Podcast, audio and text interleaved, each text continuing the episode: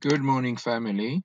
We will quickly share the word of God this morning, and I would like us to go in the scripture immediately. We're reading the book of Romans 1, Romans 8, verse 1, and the Bible says, There is therefore no condemnation to them which are in Christ Jesus, who walk not after the flesh, but after the Spirit.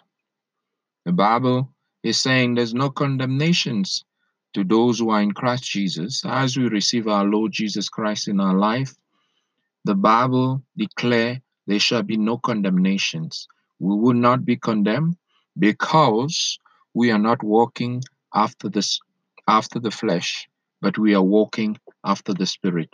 Family, as children of God, we are required to walk after the Spirit so that the enemy will not place any condemnation on us and the enemy will not have a claim on us.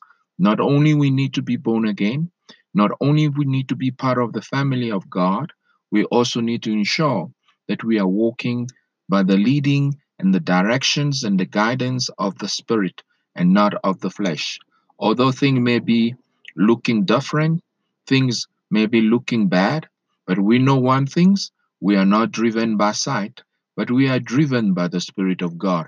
And as we continue walking by the leading and the guidance of God, we know for sure the enemy will not place a claim on us, the enemy will not condemn us, no judgment will befall us because God has declared us not condemned, has declared us righteous, and has declared us worthy to enjoy life and life in the fullness. May the Lord bless you this morning as we share the word of God